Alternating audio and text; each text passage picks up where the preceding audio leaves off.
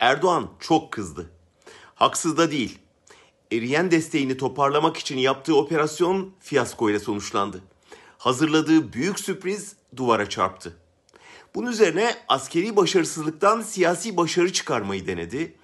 Nasıl olsa bu operasyonu da beka sorunu ilan ederim, suçu HDP'ye yıkarım, muhalefette her zamanki gibi hizaya girip peşime takılır diye düşündü.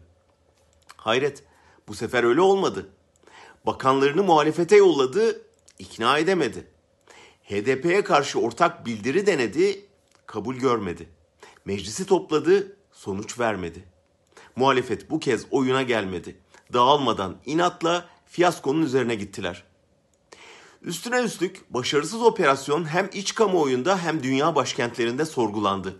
Erdoğan kurtarmaya kalkıştığı rehinelerin ölümünden suçlandı. Evladını yeni kaybetmiş bir anneyi oğlunun mezarı başından parti toplantısına telefonla bağlama yüzsüzlüğü de ters tepti. Muhalefet ulusal yas isterken Erdoğan'ın kongrede attığı kahkahalar kayda geçti. İşte o zaman çok kızdı Erdoğan.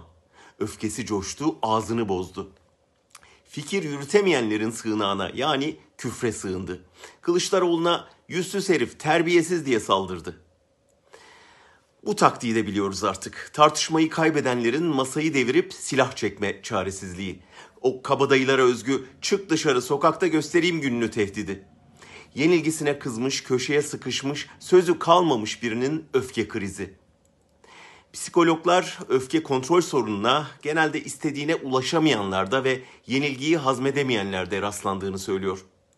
Bu durum karşısında yapılacak şey belli.